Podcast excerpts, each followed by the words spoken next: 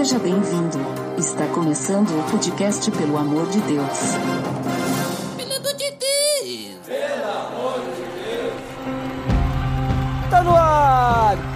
Podcast, pelo amor de Deus. Eu sou Ed The Drummer e hoje eu tenho um convidado que não é coach, Pedro Pamplona. Bem, pessoal, aqui é o Pedro falando e queria agradecer o Ed pelo convite. É um prazer estar aqui para falar com vocês, para falar desse tema aqui também que é, é muito interessante e relevante para os nossos dias. É isso aí. Então hoje nós estamos reunidos para falar sobre a teologia do coaching.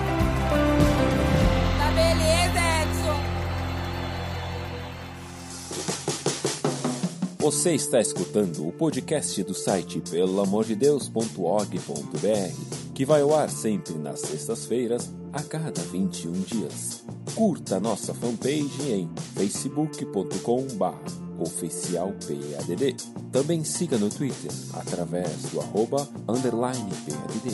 Ou entre em contato conosco através do e-mail contato arroba pelamordedeus.org.br.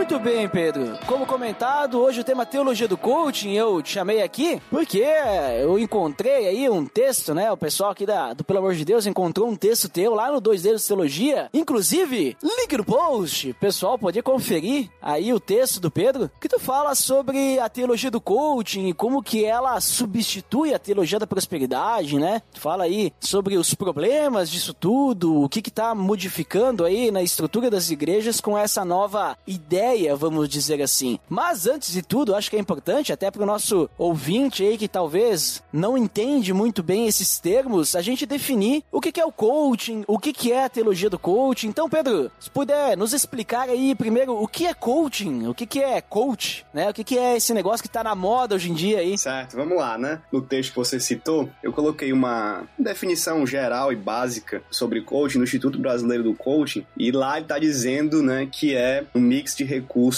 e técnicas, ferramentas e conhecimentos de diversas áreas, né, para ajudar pessoas a conquistar os seus resultados, né, no contexto que elas vivem. Então, seja resultados profissionais, sociais, familiares, espirituais, financeiros. Então, o coaching é esse tipo de, de acompanhamento que vai tentar retirar da pessoa aquele potencial que ela tem para alcançar aquilo que ela quer, né, que ela sonha. Então, a gente poderia usar várias definições aqui mais técnicas e eu acho que cada coach tem a sua própria definição, porque o coach ele é bem maleável, assim, ele é bem amplo, né? Então a gente pode ficar com essa inicial, assim, né? O coach seria esse, esse processo onde você tem o profissional, coach, né? E o coachee, que é aquele que está recebendo o serviço, e o coach tem essa função aí de estimular, de apoiar, de despertar no seu cliente esse potencial dele, motivá-lo, dar ferramentas a ele para ele conquistar aquilo que ele, que ele deseja. Então, em resumo, seria isso. Uhum. Queria fazer uma colocação é importante aqui pra gente iniciar essa conversa, e foram críticas que eu recebi depois desse texto, então eu queria deixar claro assim, né? Eu não tenho nenhum problema com a profissão de coaching. Queria deixar isso assim dito logo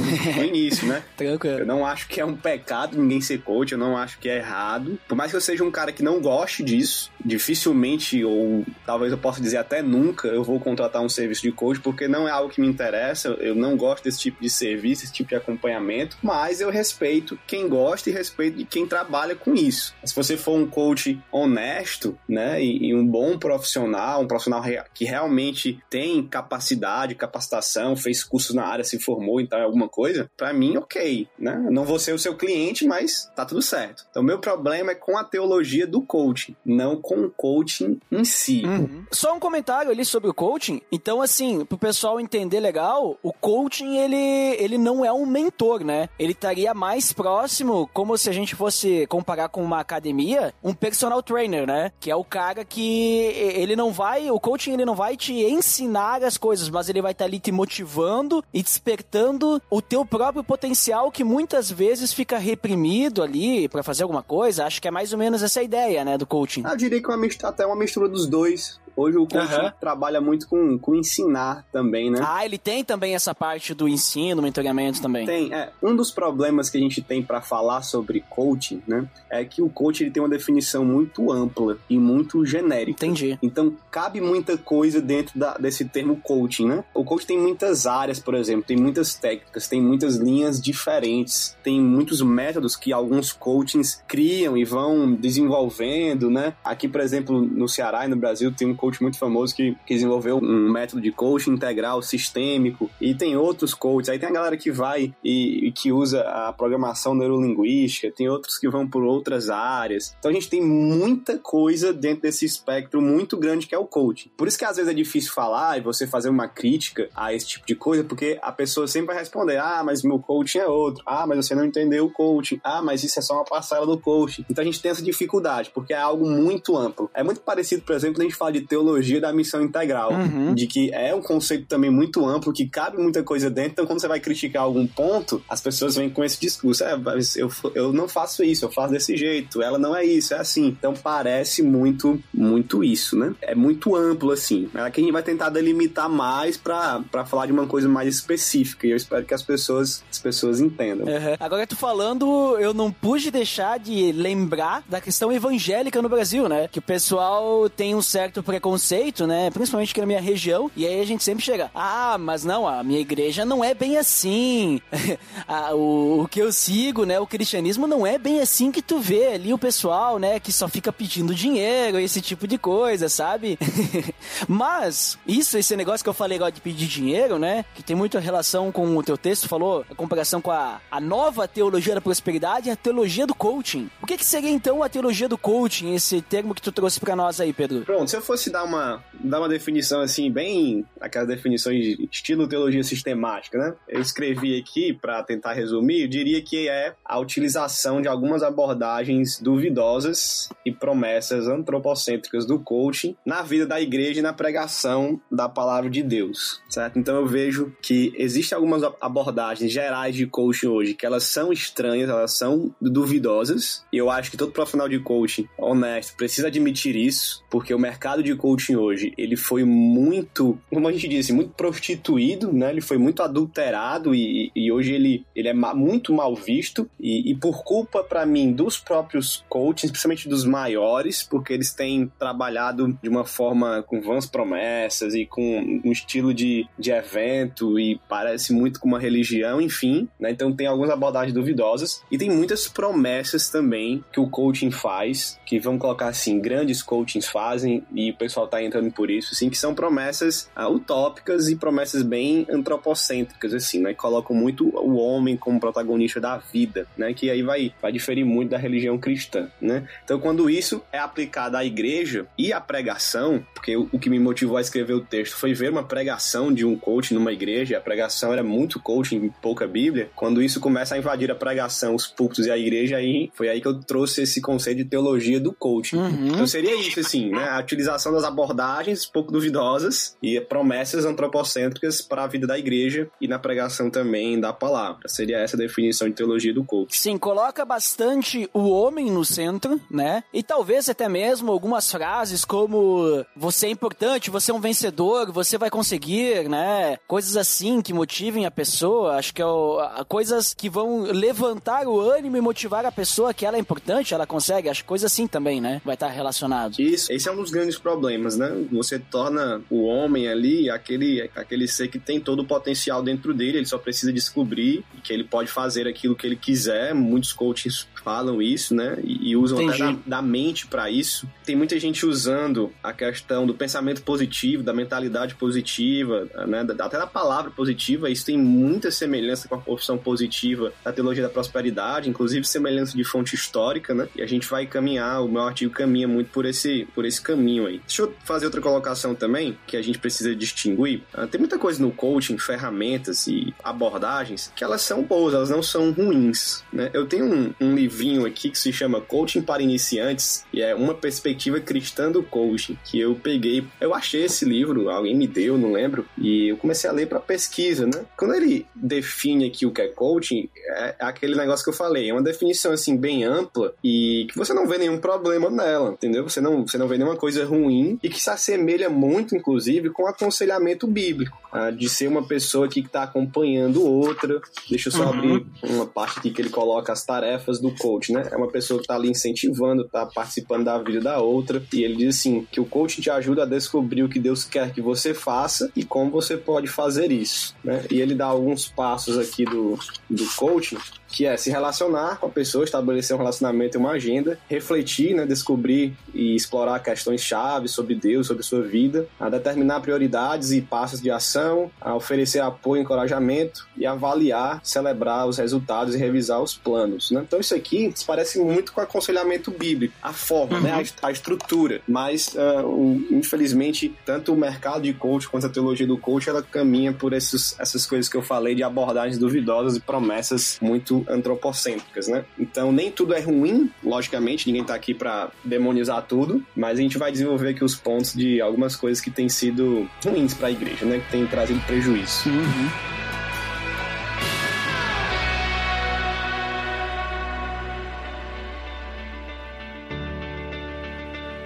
Então, Pedro, a gente então definiu ali o coaching, né, e a teologia do coaching, espero que o pessoal tenha entendido, acho que ficou bem claro a tua explicação. Então, assim, quando a gente fala a teologia do coaching, ela vai estar relacionada com a igreja, com o evangelho, né? É o coaching entrando, né, as ideias do coaching entrando dentro da igreja. Então, só para que o pessoal possa entender legal, como é que ele se envolve com o evangelho? Como é que se envolve com a igreja? Essas ideias do coaching ali. Tu comentou que o que te despertou essa pesquisa e também a criação do teu artigo foi uma pregação de um coach dentro da igreja. Então, como é que isso começa a se relacionar para depois a gente começar a entender a relação dela com a Bíblia, os pontos positivos, negativos, né? O que que isso tudo vai estar relacionado. Então, primeiro, como é que ela se envolve com o evangelho, a teologia do coaching, né? A ideia do coaching na realidade. Primeiro, dizer que é uma realidade, né, que tem sido cada vez mais visível, tem crescido, né, o uso das técnicas de coaching, até o convite para coachings estarem pregando em igrejas. Né, o meu artigo veio realmente disso. Eu estava assistindo um, um coaching famoso aqui pregar numa igreja e comecei a perceber como alguns elementos da pregação eram muito focados na pessoa, no que a pessoa podia fazer, no potencial da pessoa e, e meio que tornava Deus um espectador, né? Então foi por aí que nasceu essa ideia de escrever esse texto e criar esse, Aham. esse termo aí. Eu tenho visto que a intenção ela é até boa, né? A intenção de você pegar algumas ferramentas ah, de profissionais, de coach, al- algumas técnicas que esses profissionais têm desenvolvido e trazer para ajudar cristãos, né? Para ajudar pessoas na caminhada com Deus, a intenção é boa. O problema é que você começa a importar também as coisas ruins do coach, né? Para dentro da igreja. E o problema é que a gente também faz isso sem filtro. Então você pode aprender, por exemplo, com, com o coach, né? Como é que ele se relaciona com o evangelho, com a vida da igreja. Uhum. Eu, eu acabei de dizer que muito do método do coach, da estrutura, se parece com aconselhamento bíblico. Então você tá ali, você é um pastor,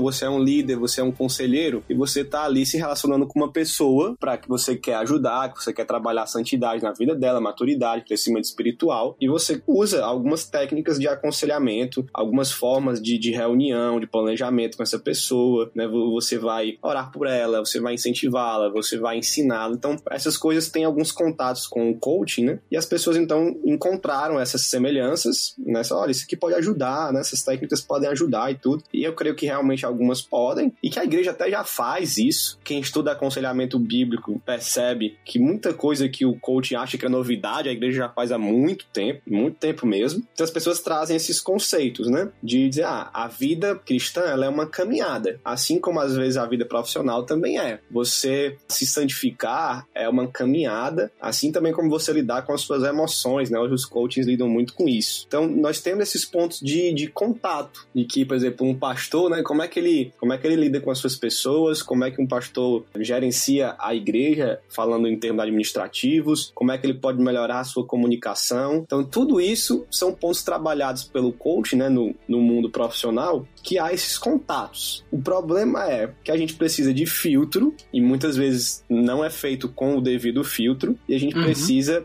se alguém quer fazer esse link, né, pegar aquilo que é bom, né, e negar aquilo que é ruim. A gente usa a ilustração de comer o peixe, né, ficar só com a carne e tirar as espinhas. E Uhum. o pessoal muitas vezes não vem com as espinhas e com tudo, né, não faz esse, esse link. Então você encontra pregações que focam muito no homem, no potencial do homem, e aí distorcem textos bíblicos. É comum você ouvir pregações de coaching em, em narrativas, né? Em histórias de sucesso dentro da Bíblia, em histórias de exemplo. A última que eu ouvi, por exemplo, foi sobre, sobre o filho pródigo. E é, o cara, claro que o pregador lá falou algumas coisas boas, porque ele tá pregando a Bíblia e é uma história que você. É uma história didática, né? Que você pode aprender algumas lições, mas você vê que ele tá fazendo uma hermenêutica do coaching, né? Deixa eu usar esse termo aqui, para tirar alguns ensinamentos, alguns princípios que nem estão naquele texto, mas que ele traz a linguagem do coaching e os objetivos do coaching para dentro do texto, para ler o texto à luz do coaching, né? Então isso é muito perigoso. Fazer essa Uhum. hermenêutica que você, leitor, é que coloca um significado dentro do texto e aplicações que não estão lá. Né? A gente chama isso na hermenêutica de, de uma leitura uh, reader response, né? Onde o leitor é que está respondendo e não é o autor que está dizendo as coisas. Então, eh, essa hermenêutica do coaching é perigosa. E aí, para a vida da igreja, traz essa, esse sentimento de que nós somos protagonistas das nossas vidas, né? De que nós podemos alcançar aquilo que nós queremos, basta nós termos, acreditarmos em nós mesmos, basta nós termos as ferramentas certas, basta nós fazermos as coisas de maneira planejada, que nós vamos alcançar os nossos sonhos e que, infelizmente, muito desses sonhos são materiais, no sentido de, de ter mesmo mais dinheiro, mais recursos. Hoje o coaching foca muito nisso, né? E isso tem vindo também para dentro das igrejas. Por isso que eu falo aí que tem substituído a teologia da prosperidade. Então a gente pode fazer relações nesse sentido. Uhum, entendi. Então, basicamente, ele vai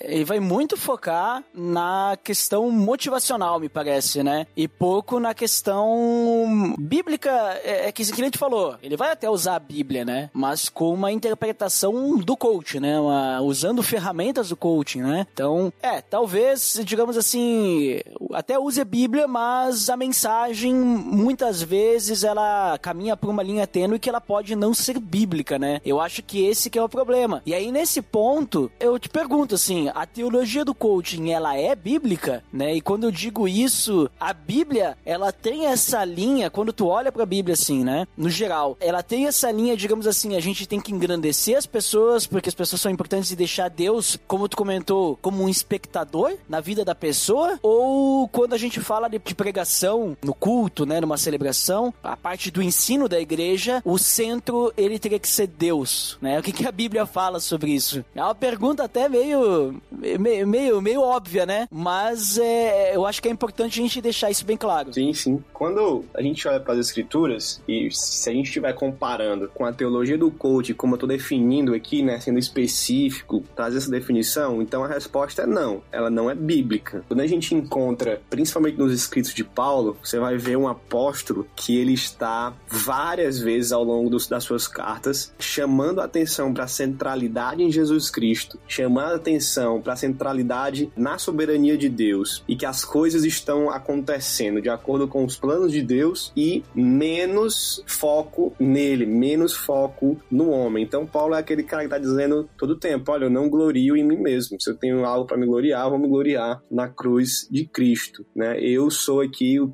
pior dos pecadores, o principal dos pecadores, né? Não é por mim que as coisas estão acontecendo, é por Deus. A gente vai ver um apóstolo que está o tempo todo apontando para Jesus, apontando para Jesus e, e dizendo coisas do tipo que se isso aqui vai acontecer, é porque Deus vai fazer acontecer. Se isso aqui não acontecer, é porque Deus não vai fazer acontecer. Então a gente vê nas escrituras que a Bíblia está sendo bem centrada em Jesus, né? Tiago é um texto aqui que eu coloquei lá na, no texto sobre teologia do coach, que ele tá aquele texto onde ele vai falar, olha, se amanhã nós vamos para essa ou aquela cidade, isso quem sabe é Deus. Nós não sabemos nem o que vai acontecer amanhã, né? Nossa vida aqui é como neblina, né? que aparece depois logo desaparece. Então, se o Senhor quiser que nós viveremos e faremos isto ou aquilo, né? A gente não pode se vangloriar nas nossas pretensões, né? Toda vanglória no homem ela é maligna. Que é o texto de Tiago 4, 13 e 16. Então, infelizmente, o coaching caminha muito por esse caminho do homem no centro e tornar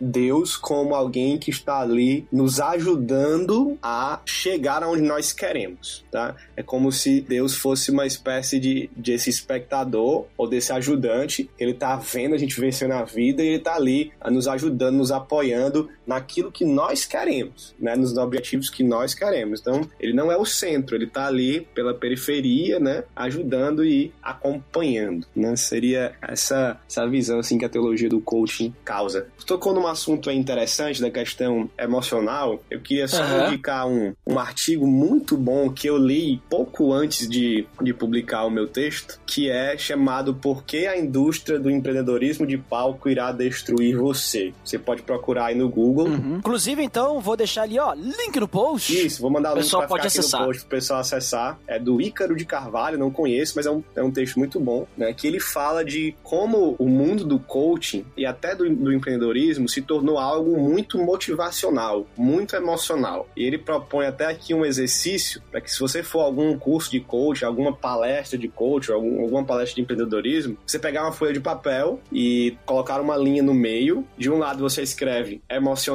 do outro lado você escreve prático e você vai marcando quantas vezes aquele palestrante ali, aquele professor, aquele coaching falou sobre só emoções, emoções, motivação, motivação, e quantas vezes ele foi prático mesmo. Ele falou de negócio, ele falou de como você fazer as coisas. Né? Você vai ver essa disparidade enorme entre o emocional e o prático. Né? muito mais motivação do que coisa prática mesmo. Você pode fazer isso também numa pregação de algum coaching, né? De coaching cristão e tal. Fazer essa avaliação. Deixa eu ver quantas vezes ele vai ficar só me motivando aqui, como se eu fosse o cara, e vamos ver quantas vezes ele vai colocar aqui ensino bíblico mesmo, de dizer o que eu tenho que fazer e tal, que Deus é o centro. Então, assim, a gente pode dividir a folha e também fazer isso, né? Infelizmente, tanto o coaching profissional, né, o mercado do coaching, quanto o coaching dentro da igreja, eles têm caminhado muito para esse lado de emoção, de motivação, de colocar as pessoas para cima, né? E é aí que surge muito a ideia do charlatanismo dentro desse mercado e também às vezes dentro da igreja, né? Porque falar de emoção e, e de motivação, ah, muita gente pode falar, né? Pode enganar pela lábia. E isso tem acontecido muito, né? Tem até no,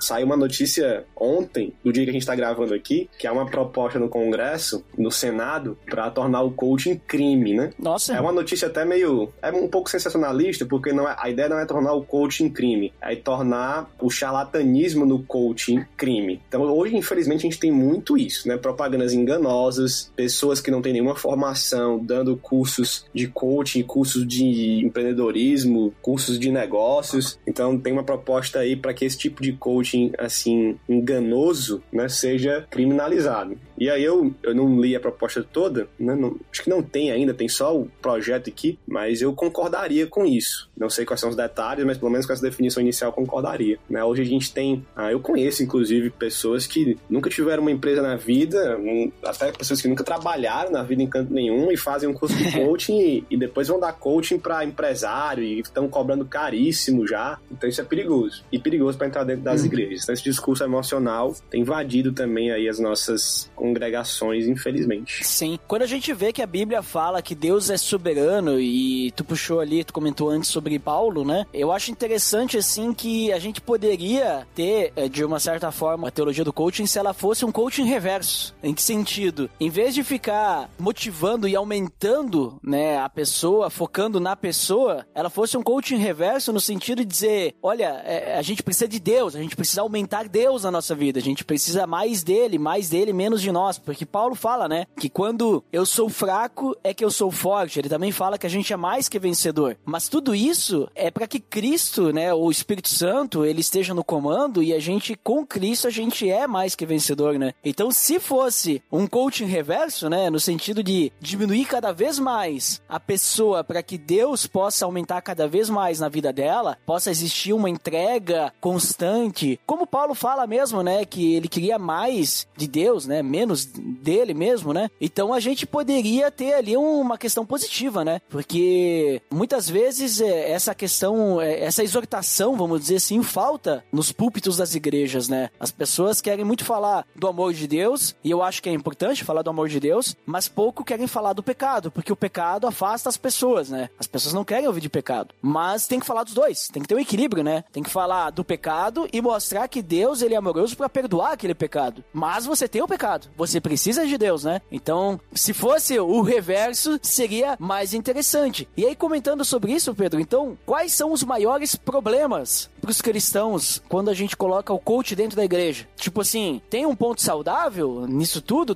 Temos algumas ferramentas do coaching que a gente pode usar de uma forma saudável para pregar o evangelho ou é tudo problemático? É tudo problema, é tudo coisas que vão afastar realmente Deus da visão, do, do ponto principal. Qual que é a tua opinião sobre isso, assim? Que talvez o que a gente tem que tomar cuidado quando a gente vê que a nossa igreja começa a ter uma pregação nesse sentido, daqui a pouco para alertar o pastor, fazer uma crítica construtiva, né? Talvez a gente começar a tomar de novo um rumo em que Deus seja o centro, né? E não o homem o centro. Sim. É, como eu falei, o coaching, ele não é de todo ruim. Se a gente pegar esse é uma definição mais ampla, ele tem coisas boas ali que você vai aprender, né? Coisas básicas que você vai aprender e, você pode usar na sua vida e inclusive na vida da igreja. O que eu diria é que o crente, o pastor, o membro da igreja, o líder, ele não precisa do coaching, né? Não caia nessa nessa falácia de achar que ah, eu preciso de um curso de coaching para ser um pastor melhor, para ser um líder melhor, para ser um crente melhor. Eu acho que não precisa, tá? Você pode fazer se você quiser, mas não é necessário. Eu falei agora há pouco que a igreja já vem trabalhando com aconselhamento bíblico, com abordagens bíblicas e métodos bíblicos de aconselhamento há muito tempo, há décadas, né? Muito tempo mesmo. Né? Então, tem várias coisas que a gente aprende hoje, por exemplo, nesse livro de coach aqui que eu estava lendo, que a igreja já faz há muito tempo, né? Talvez o coach hoje seja o termo que está vendendo os livros, vendendo palestras, fazendo dinheiro, está chamando a atenção, mas o aconselhamento bíblico já está aí há muito tempo. Então eu diria que para pastores, para membros de igreja, para líderes, conselheiros, que procurem né, boa literatura bíblica de, de pastores que têm trabalhado há muito tempo com aconselhamento bíblico. Porque aí você tem tanto o método, a abordagem pautada na Bíblia, quanto você tem o conteúdo também pautado na Bíblia. E eu acho que é um ambiente mais seguro para a gente trabalhar essas coisas. Então a gente tem muita literatura sobre isso, tem muitos cursos sobre isso. Por exemplo, aqui em Fortaleza tem um curso de aconselhamento bíblico muito bom e, e bem conhecido, pelo menos aqui no Nordeste, que acontece anualmente. Então o pessoal tem feito. Ah, nós temos aqui mestrado em aconselhamento, tem livros de aconselhamento que você pode procurar na editora Fiel, na editora Vida Nova. Tem muita coisa boa nessa área que a gente não precisa recorrer ao coaching, porque é um, é um ambiente mais que eu diria que você precisa ter mais cuidado, mais sensibilidade e que é mais difícil tirar as espinhas, entendeu? No aconselhamento bíblico você já tem lá tudo prontinho, bonitinho para você utilizar. Então eu iria uhum. por esse caminho do aconselhamento. Sobre esse perigo que você falou, deixa eu dar só dois, dois exemplos práticos aqui, né? A gente teve agora uma polêmica envolvendo o Dave Leonardo. Confesso que eu, eu não conheço o ministério dele, então eu não posso, não posso julgar, né? nem, nem tô aqui para isso, assim, toda a vida dele, o ministério dele, esse não é o ponto.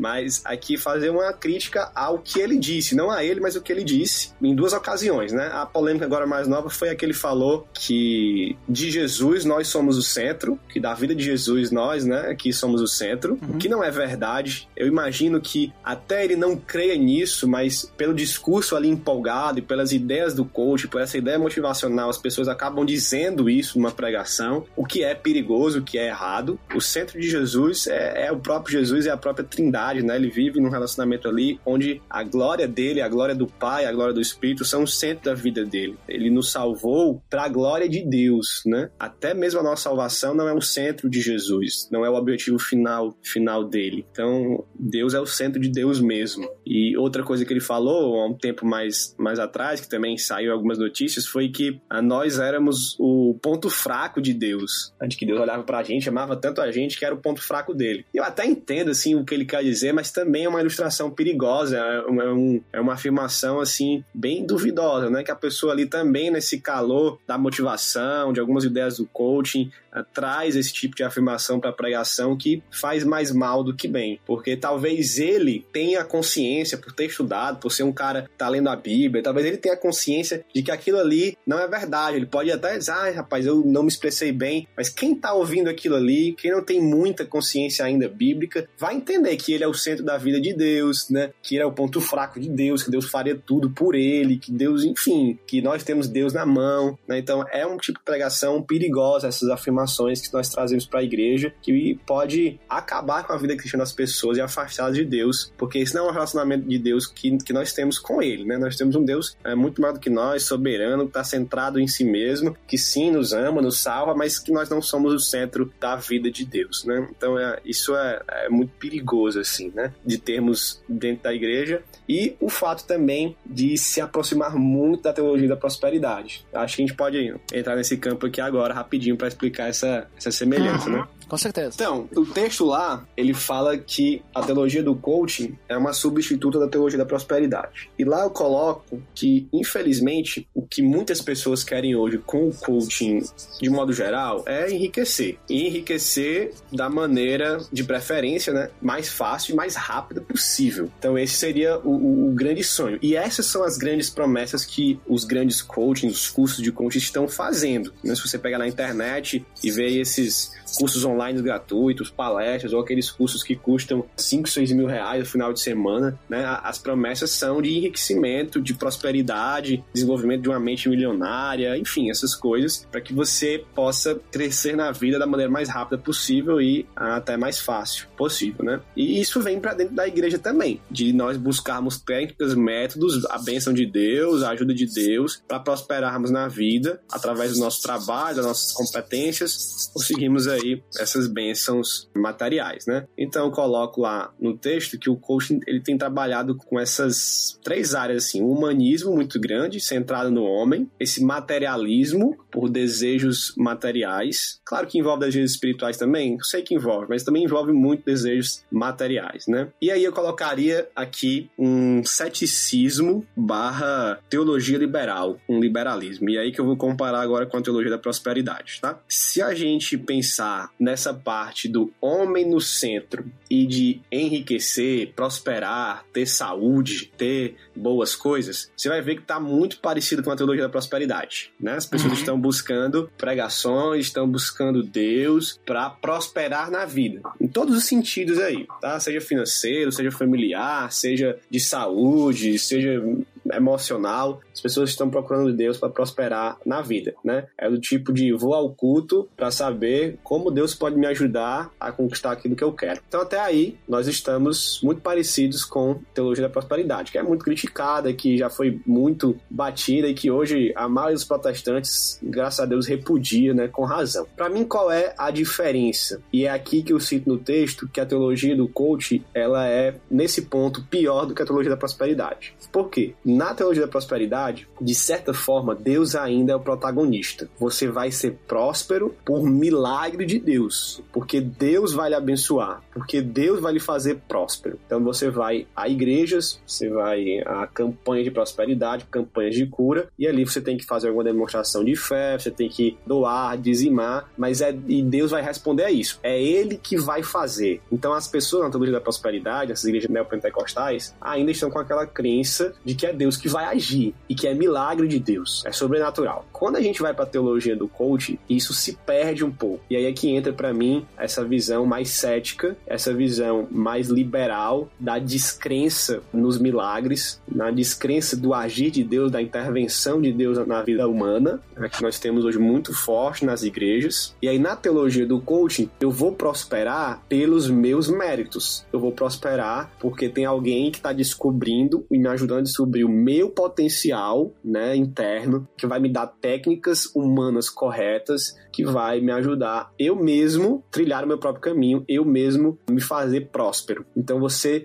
tira esse aspecto do milagre de Deus, da intervenção de Deus, do sobrenatural de Deus, e a teologia do coach vai colocar isso no próprio ser humano. Claro que não estou dizendo que as pessoas não creem em Deus, não creem no sobrenatural, nada disso, mas você coloca uma força maior na nossa ação. Então, enquanto o carinha da teologia da prosperidade está indo lá esperando o milagre de Deus, o carinha da teologia do coaching está indo para a igreja só saber como ele pode ele mesmo fazer as coisas com o seu próprio potencial. Então, o Espírito Santo tem menos espaço na teologia do coaching do que na teologia da prosperidade. Deus vira um mero espectador, né? Uhum. De quem ali está simplesmente aplaudindo e abençoando nossas conquistas e ajudando aqui e ali quando necessário. Então, esse é o, um grande perigo, é um grande, grande malefício, né? Por isso que eu digo que essa teologia do coach está substituindo a teologia da prosperidade, né? Hoje todo mundo acha, muita gente acha muito bonito, muito lindo, né? Tudo isso. Esse discurso, esse tipo de pregação que nos eleva, que nos coloca em alto patamar, que nos dá força, que nos dá as ações nas nossas mãos, a, o destino das nossas vidas nas nossas mãos. Um coach muito famoso, talvez o mais famoso do Brasil cristão, é o Thiago Brunet, e ele tem uma série de vídeos, ou é um curso que, que se chama Destravando o Seu Destino, né? O que você tem que fazer para conseguir o seu destino mesmo, para destravá-lo, né? E ele diz nos, nos cursos dele, tem vídeos, foi outra polêmica que saiu, que Deus tem um plano para você, né? Deus tem um planejamento, mas só quem pode realizar é você. Você tem que tomar as decisões, senão o plano de Deus para você não acontece. Isso é muito perigoso, né? Você percebe que Deus pode até planejar, mas ele tá como espectador vendo as coisas acontecerem, é você que vai destravar o seu destino, você que vai colocar o seu destino em prática, né? Então a teologia do coaching ela, ela tem colocado o homem no centro. E quando o homem está no centro, e aí Jesus perde a sua glória, Jesus perde a sua centralidade, a cruz perde a sua centralidade, isso começa a esvaziar o evangelho, isso começa a esvaziar a vida cristã, a piedade cristã, o discipulado cristão, a santidade cristã. A gente acaba se tornando cristãos nominais, cristãos que estão ali usando da igreja, usando o nome de Cristo para suas próprias vontades, não para a vontade de Deus. Uhum. É, achei interessante ali que tu comentou, fez a comparação ali que se tu quiser fazer algum curso, né, faz um curso de aconselhamento, né? Porque eu entendo que a Bíblia, ela é suficiente pro cristão. Então a gente não precisa buscar, por exemplo assim, a gente não precisa buscar como sermos melhores cristãos, como a gente viver melhor em igreja em lugar nenhum além da Bíblia. Obviamente que a gente vai buscar algum curso para entender melhor o que a Bíblia está nos falando, né? Então vamos fazer um curso de aconselhamento para nós pegarmos algumas técnicas que vão nos facilitar ali a questão do aconselhamento, mas tem que ser focado na Bíblia, né? A gente não pode pegar ali um é, técnicas de manipulação, alguma coisa assim, né? E nisso eu até lembro, um tempo atrás, eu peguei uma promoção na Amazon e eu peguei um livro de graça, aquele, não sei se tu conhece, Como Fazer Amigos e Influenciar Pessoas. É um livro muito famoso. Esse é um livro assim que aí eu disse, ah, vou, vou ler, né? Já peguei de graça, né? Eu comecei a ler e ele fala no início, o objetivo do livro não é manipulação, mas é como tu ser uma pessoa mais agradável. E eu comecei a ler o livro e eu disse assim, cara, o que ele fala aqui é muito interessante realmente e pode ser utilizado inclusive na vida cristã. E aí tu começa a ler e basicamente o que ele tá falando é o que a Bíblia fala. Tu ser uma pessoa amável, né? Fruto do espírito, amabilidade, né? Ser uma pessoa amável, tu ser uma pessoa paciente, tu tá sempre alegre, ou seja, fruto do espírito, alegria, né? Tá sempre com um sorriso no, no rosto, né? Para que as pessoas possam te ver e tu tá, digamos assim, tu não é aquela pessoa carrancuda, sabe? Mesmo que tu não esteja mal, tu esteja bem, mas tá sempre aquela cara séria, carrancuda assim, né? Não, cara, se tu tá bem, fica alegre para as pessoas verem, né? Tu passar essa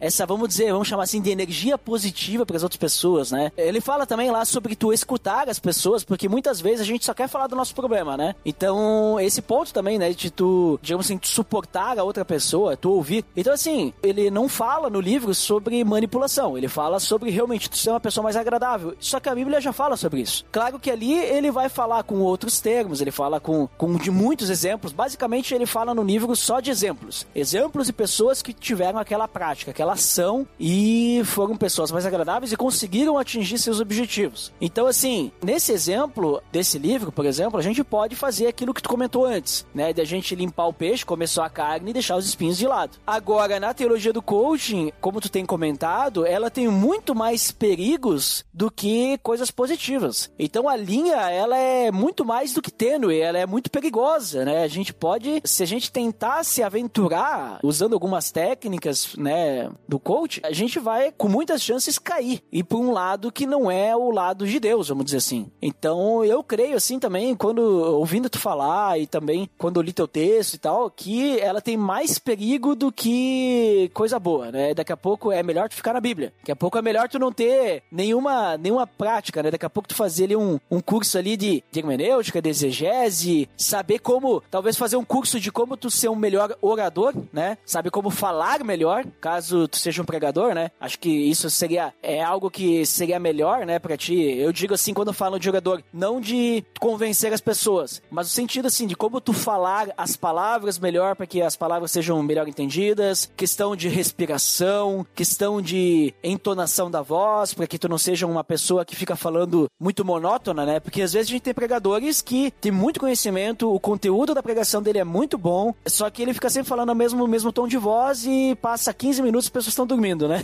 Ele não, não consegue passar a mensagem, né? Não é um bom orador. Então daqui a pouco, assim, quando a gente sai da Bíblia, um curso de oratória seria muito melhor do que tu fazer um curso de coaching para uma pregação, né? Não sei o que, que tu acha, Pedro. Ah, concordo, cara. Concordo. Você tocou num ponto de pregação aí, que é uma das áreas que eu gosto muito, né? E eu tô até lendo aqui um, um livro que é sobre oratória nas palestras do TED Talks. Uhum. O livro tá até aqui na minha frente, é o Guia Oficial do TED para Falar em Público. Então, eu gosto muito dessa área de oratória, de dicas práticas sobre como falar melhor, como pregar melhor, né? Então, eu uso também algum desses livros, né? Claro, fazendo julgamento. Tem algumas coisas aqui que eu li que eu falei, ah, esse aqui não é legal para você, né? essa, essa dica aqui não é legal para você usar Tem numa que ter o equilíbrio, tal, né? Então a gente faz, essa, faz esse julgamento. Mas mesmo na pregação, eu não precisaria ler isso, sabe? Eu li, tô lendo por curiosidade, tô lendo porque eu acho interessante as palestras do TED para aprender alguma coisa, mas há livros de pregação excelentes que já são suficientes. Você vendo na Bíblia também, há muita coisa dos exemplos dos pregadores bíblicos que, que já lhe ajudam muito, mas essas coisas não são ruins, mas a gente precisa fazer o julgamento. Eu concordo com você. O problema do coach, às vezes também, é porque ele é muito envolvente, ele é muito atraente, ele tem promessas que te deixam assim esperançoso. Então, se você for uma pessoa que é mais suscetível a esse tipo de coisa, geralmente pessoas que são mais movidas pela emoção, são mais cativadas pelo coaching, né? Essas pessoas se deixam levar e aí o filtro some, o padrão de julgamento bíblico, às vezes as pessoas se esquecem, porque elas estão ali imersas num mundo de promessas, de programação pela linguagem, de, de emocionalismo, de motivação. E os cursos de coaching hoje, eles são feitos para isso, para te deixar nesse estado assim de êxtase. Parece muito às vezes com cultos, com momentos mesmo assim de, de louvor e adoração. Se você ver alguns vídeos desses de coaching, as pessoas cantando, dançando, pulando, dando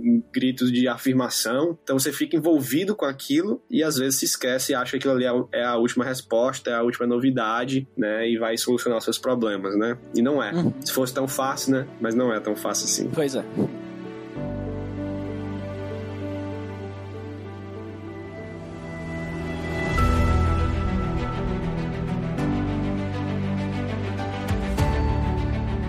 Pedro. Então, considerações finais. Muito legal esse papo aí que tivemos. Gostei bastante. Muito importante também, né? Pro pessoal filtrar bastante, né? O que escuta por aí, o que olha por aí. Principalmente os pregadores das igrejas, né? Daqui a pouco a teologia do coaching, né? Ou essas ideias do coaching, elas podem ser muito atraentes, né? Ah, olha só, vou, vou fazer uma pregação nesse, nesse sentido aqui. Mas a gente vê que ela é muito perigosa, né? Precisa ser muito bem filtrada. Mas, como tu comentou, daqui a pouco a gente recomenda que nem se aventure nesses pontos, né? Pesquisa aí livros cristãos sérios aí de pregação que vai ser muito melhor, que nem tu mesmo comentou. Então, Pedro, considerações finais, o que, que você finalmente considera aí, por favor? Vamos lá, deixa eu fazer algumas considerações aqui rápidas e, e práticas, assim, para quem tá ouvindo o podcast. Falando de coaching em geral, dentro e fora da igreja, enfim, o mercado, eu diria para você ter muito cuidado com isso, né? Hoje, infelizmente, é um mercado cheio de, de enganadores, de falsos profissionais,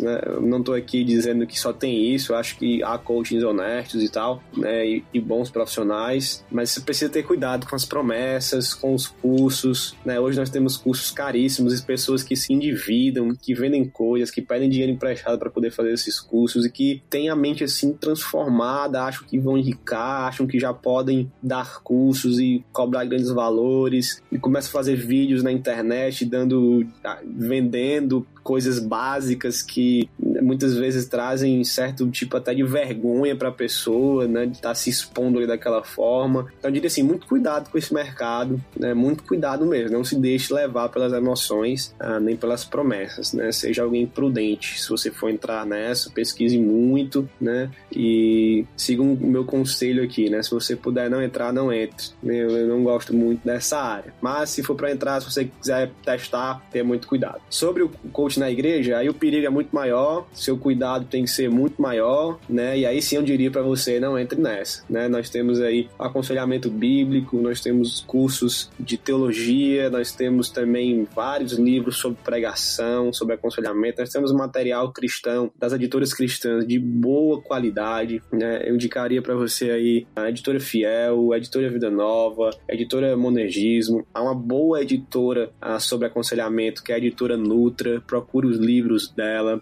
ah, uma outra boa editora que é até aqui do Ceará, muito bom aconselhamento, a editora Peregrino. Então nós temos muita coisa boa mesmo nessa área para que a gente estude, se aprofunde né, e, e, trabalhe nisso. Então ah, eu não vejo necessidade nenhum cristão fazer curso de coaching, você tome muito cuidado com isso. E sobre dinheiro, bens materiais, queria deixar um texto aqui que eu gosto muito, principalmente aos jovens, a você que está começando a vida aí profissional, né, que é o texto de 1 Timóteo capítulo 6, que diz que o amor ao dinheiro é raiz de todos os males queria que você percebesse, é o 1 Timóteo 6,10 que diz isso, que não é o dinheiro que é a raiz de todos os males, né? O dinheiro, ele é bom, o dinheiro a gente precisa dele hoje para viver, a gente tem as nossas coisas por causa do dinheiro, trabalha por causa disso, é o meio que Deus usa para a gente fazer nossas movimentações financeiras e, sobreviver. Então, não é o dinheiro que é ruim, não é o dinheiro que é a raiz de todos os males, é o amor ao dinheiro que a Bíblia está tratando como a raiz de todos os males. E no verso 9, para você entender o contexto, o texto diz assim: aqueles que querem ser ricos caem em tentação e, e caem na perdição e na ruína. Então, eu creio que a Bíblia está aqui apontando para um contexto de alguém que ama o dinheiro e que quer enricar de maneira rápida, de maneira fácil, de, de uma maneira que tenha mais dinheiro cada vez mais, que coloca isso como centro da vida, e isso é cair em tentação, isso é caminhar para perdição e para ruína. Sempre quando eu vejo um jovem cristão com a ideia de querer enricar fácil e rapidamente, eu, eu me preocupo, porque porque para mim esse não é o não é o caminho certo das coisas, né? A gente tem que trabalhar assim com contentamento, é o que o verso 8 aqui do texto diz, 1 Timóteo 6. E claro, não há nenhum problema em prosperar na vida, mas fazendo isso sempre de maneira santa, de maneira que Deus seja o centro, nunca deixando as coisas de Deus de lado, sempre apoiando a igreja financeiramente também. E acho que assim é que Deus nos abençoa, não no sentido financeiro, mas no sentido de vida. E claro, ele pode nos abençoar também com dinheiro, mas isso é da vontade dele. Então seriam essas minhas três considerações finais aí. Muito bom, Pedro, muito bem, muito obrigado. E deixa aí também onde é que o pessoal pode te encontrar aí, se o pessoal que quiser consumir algum conteúdo teu. Fala aí pro pessoal. Vamos lá, eu tenho escrito no blog do Dois Dedos de Teologia, né? Você pode acessar www.doisdedosteologia.com.br, é o site do Dois Dedos e tem o blog lá. Eu participo também do Review, que é o canal literário do Dois Dedos de Teologia. Ali a gente fala um pouco de livros, dos conteúdos desses livros e de assuntos teológicos que esses livros trazem. Eu tô lá gravando também. E eu tô comecei um canal agora recentemente chamado Púlpito 242, que é um canalzinho meu sobre pregação, né? Você falou de pregação aí. É um canal onde eu quero falar de pregação e tenho falado de pregação de uma maneira mais, mais prática, mais descontraída. Né? Então você uhum. pode ir no YouTube e acessar Púlpito 242, se inscrever lá para assistir os vídeos, né? Eu tô lançando um livro agora, ele já foi publicado, ele saiu no Clube do Review com exclusividade para os assinantes, mas ele vai ser lançado agora de forma geral, que se chama A Jornada Excelente, e é um livro para jovens que desejam ser pastores, onde eu tento explicar aí como é essa jornada desde o nascimento do desejo pastoral no coração até chegar a, ao ministério mesmo, né? Como são os passos, o que, é que você precisa entender, as escolhas que você precisa fazer. Eu passei 10 anos nessa jornada aí e recentemente fui ordenado pastor e decidi contar um pouco da minha história no livro e também trazer ensinamentos bíblicos sobre isso. Então vai ser lançado logo em breve e vou estar tá divulgando nas redes sociais. Se você deseja ser pastor, tem esse desejo aí, é, é um bom livro para você ler. Muito bem, show de bola aí. Inclusive, link no post para vocês conferirem tudo aí que o Pedro comentou. Só uma pergunta, Pedro. A ideia do canal Púlpito 242 tem a ver com Atos 2, alguma coisa assim, ou não tem nada a ver? Ah, o 242 é de 2 Timóteo 42. Ah, tá. Quase peguei, porque, porque eu, eu lembro sempre de Atos 2 que a gente tem uma excelente pregação expositiva de Pedro, né? Sim. Que ele faz. Essa aí eu, eu se eu puder recomendar pra alguém, ah, como é que faz pra fazer um- uma pregação, um estudo, né? Cara, dá uma olhadinha lá em Atos, faz igual ao Pedro que tá essa estrutura boa.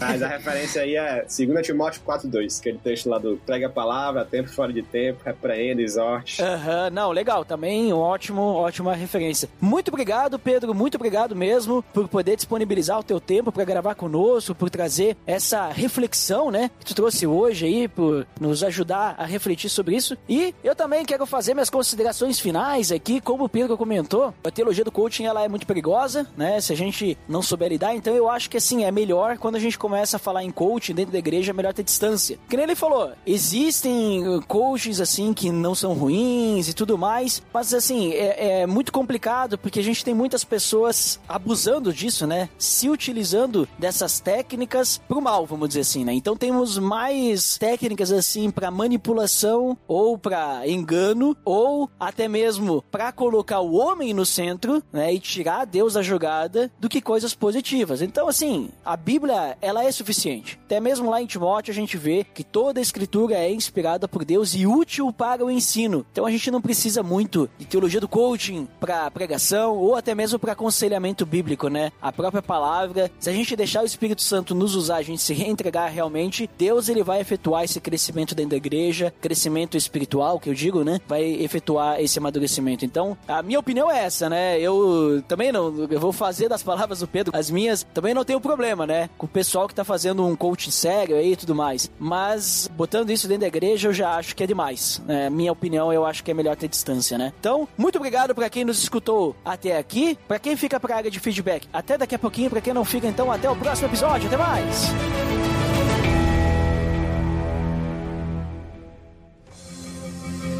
Atenção! Você está entrando na área de feedbacks. Fique ligado.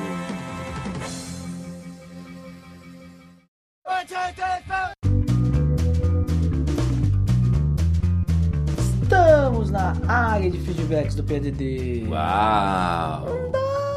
Fantástico, Dandeco, eu e você outra vez aqui. É, percebi que hoje você está segurando a sua voz do nada. É, porque hoje, né, não podemos fazer muito barulho. Uh, que mistério. É, mas o que não é um mistério, Dandeco, é o nosso feed, qual é? Opa, é, pelo amor de Deus, .org.br barra feed barra podcast. E você também pode assinar no iTunes, deixar suas estrelinhas lá no pelamordedeus.org.br barra iTunes ou pesquise pro PDD lá. Mas, Andeco, vamos ao que interessa. Os feedbacks do episódio anterior, nós falamos sobre o Espírito Santo. Quem foi o primeiro? O primeiro foi o Douglas Araújo. Opa, lá do Teologueiros, inclusive, gravou aquele episódio. O que, que ele disse? Mãe, olha, eu tô no PDD. Olha ali, estava mesmo, né? Uma pessoa líder e batráquio, né? Uma pessoa estrogonoficamente sensível que participou lá. E Dandeco, feito isso, agradecemos ao Douglas por seu feedback.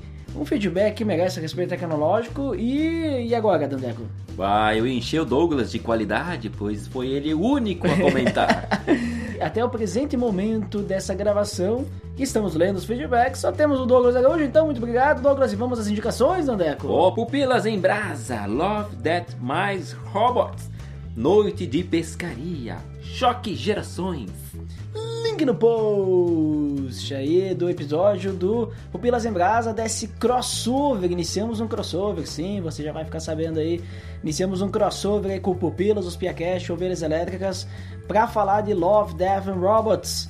Né? E esse aí foi o primeiro episódio, então fica a dica aí pra você conferir, hein, Dandeco? Creio que acabamos e lemos 100% dos feedbacks. Mas que rápido. Olha só, então, muito obrigado por você que ouviu até mais! Valeu! Tudo de ti.